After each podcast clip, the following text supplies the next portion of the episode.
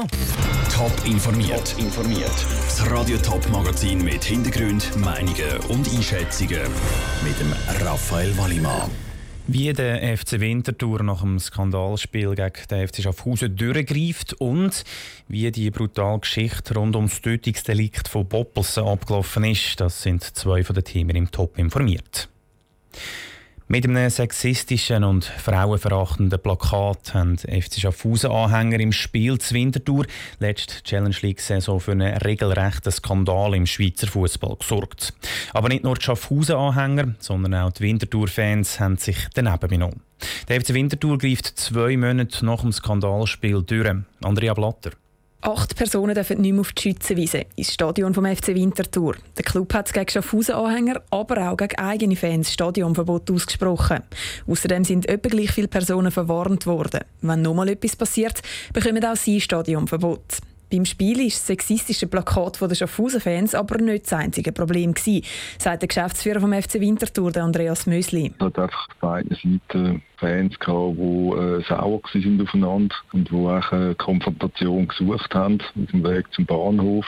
Und dort äh, ist aber die Polizei dann dazwischen. Es ist auch am Schluss auch nichts passiert. Aber es sind einfach Provokationen da gewesen, wo man muss sagen, das äh, überschreitet auch Toleranzgrenzen. Seit dem Spiel sind mehr als zwei Monate vergangen. In dieser Zeit hat der FC Winterthur Gespräche mit den eigenen Fans geführt und auch Bildmaterial ausgewertet, das dann zu den betroffenen Personen geführt hat. Es ist klar, das Stadionverbot kann man nur aussprechen, wenn man klare Belege hat, dass jemand etwas gemacht hat.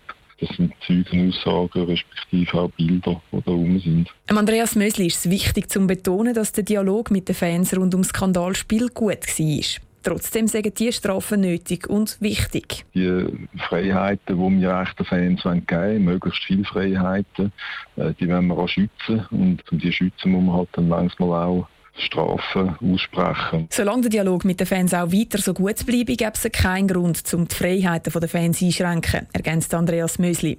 Die ganze Geschichte hat übrigens auch noch ein juristisches Nachspiel. Und zwar ermittelt die Zürcher Staatsanwaltschaft gegen die FC Schaffhausen-Fans, die das Skandalplakat aufgekippt haben. Der Beitrag von Andrea Blatter. Die Liga hat übrigens schon länger ein zweijähriges Stadionverbot gegen drei Schaffhausen-Anhänger wegen dem sexistischen Plakat ausgesprochen. Sommer 2016. In einem Waldstück bei Boppelsen im Kanton Zürich wird die Leiche von einem Mann gefunden. Was dann kommt, ist eine lange und brutale Geschichte mit vielen Wendungen. Heute hat das Bezirksgericht Bülach die Anklageschrift veröffentlicht. Die zeigt Details vom sogenannten Tötungsdelikt zu Boppelsen. Sandro Peter. Ein Ehepaar und ein Kompliz sehen im Sommer 2016, dass ein Lastwagen im Kanton Zürich zu verkaufen ist. Die drei machen eine Probefahrt ab. Ihren Plan: Auf der Probefahrt kidnappen sie den Besitzer, zwingen ihn, dass er einen Kaufvertrag unterschreibt, bringen ihn um und verkaufen den Lastwagen. Genau so setzen die drei den Plan auch in Tat um, heisst es in der Anklageschrift. Die Beschuldigten handeln besonders grausam. Sie fesseln ihr Opfer vor dem Tod stundenlang und sperren sie im Lastwagen und in einem Autoanhänger ein.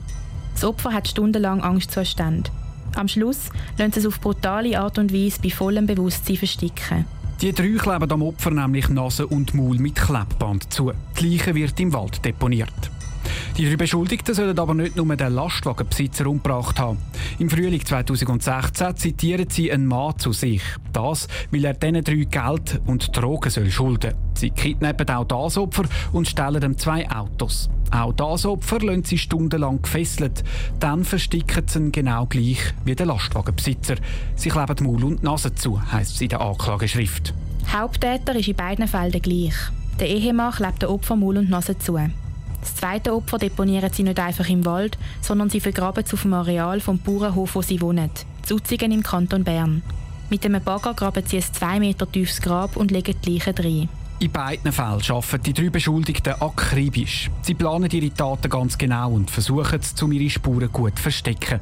Neben den beiden Morden müssen sie auch wegen Erpressung, Urkundenfälschung und Betrug vor Gericht. Alles im Zusammenhang mit den beiden Tötungsdelikten. Was die Staatsanwaltschaft für eine Strafe fordert, gibt sie erst im Prozess bekannt. Der Beitrag von Sandro Peter. Die beschuldigten Ehepartner sind heute 29, ihre Kompliz ist 35. Das Motiv ist Geldgier. Der Prozess gegen die drei ist in einem Monat vor dem Bezirksgericht Bülach. Es gilt die Unschuldsvermutung. Laute Musik, sein oder andere gewogte Outfit und eine riesige tanzende Menschenmenge. In der Stadt Zürich geht am Samstag die Post ab. Es ist wieder Street Parade. Immer wieder lassen sich die Organisatoren vom Grossanlass etwas Neues einfallen. Dieses Jahr können Technofans ganz spezielle Bühne bestaunen. Sandra Wittmer. Rund ums Zürcher Seebecken hat es mehrere Bühnen, wo DJs auflegen und Technofans zu den Beats tanzen. Die Hauptbühne auf dem 6-Leuten-Platz sticht dabei besonders raus. Sie ist nämlich ein Recyclingprodukt. Die Bühne wird hauptsächlich aus Sturmholz vom Wintersturm Burglind gebaut. Die Baumstämme sind aus der Nähe, nämlich aus dem Zürich Oberland, sagt Stefan Eppli vom Verein Street Parade. Das kommt aus Bärenzwil. Das sind ganze Waldstücke, die abrasiert worden sind. Und das Holz haben wir jetzt aus ökologischen Gedanken gefunden, das könnten wir brauchen, um eine Street Parade Bühne zu bauen. Die vorherige Hauptbühne ist amix mit Plastik verkleidet worden. Diesen Plastik hat man nachher nicht mehr brauchen und hat ihn vorgerührt. Mit dem Holz will der Verein Street Parade von dem wegkommen. Die außergewöhnliche Idee für das einzigartige Projekt hat ein OK-Mitglied OK Der Verein Street Parade hat aber auch bei der Umsetzung die Finger im Spiel. Gezeichnet worden ist die Bühne von uns, vom Verein Street Parade, von den ganzen Planzeichner und die ganze Umsetzung ist durch eine Schreinerei erfolgt, wo jetzt auch die Holzpanels tut an das Metallgerüst anschrauben. Die Holzbühne ist nicht teurer als eine 0815 Bühne aus Metall und Plastik. Vor allem ist der Aufwand nicht nur für eine einmalige Sache. Die Bühne kommt noch öfters zum Einsatz. Das ist ja vor allem die Nachhaltigkeit, die es mit sich zieht. Wenn man so eine Holzbühne nur für einmal würde machen, wäre das wahrscheinlich ein bisschen eine Verschwendung. Das ist eine Holzbühne, die im Winter wieder eingelagert wird und an der kommenden Street Parade wieder zum Einsatz kommt. Auch für Künstler, die hinter den Plattentellern stehen, ist es ein spezielles Erlebnis, ist sich der Stefan Eppli sicher. Wie die Bühne dann effektiv aussieht, sehen Technofans und DJs dann spätestens am Samstag am Mittag am Eis. Dann ist nämlich der Startschuss für den Techno-Grossanlass. Sandra Wittmer hat berichtet. Auch Radio Top ist am Samstag vor Ort und berichtet laufend über die Street Parades. Top informiert, auch als Podcast. Mehr Informationen gibt es auf toponline.ch.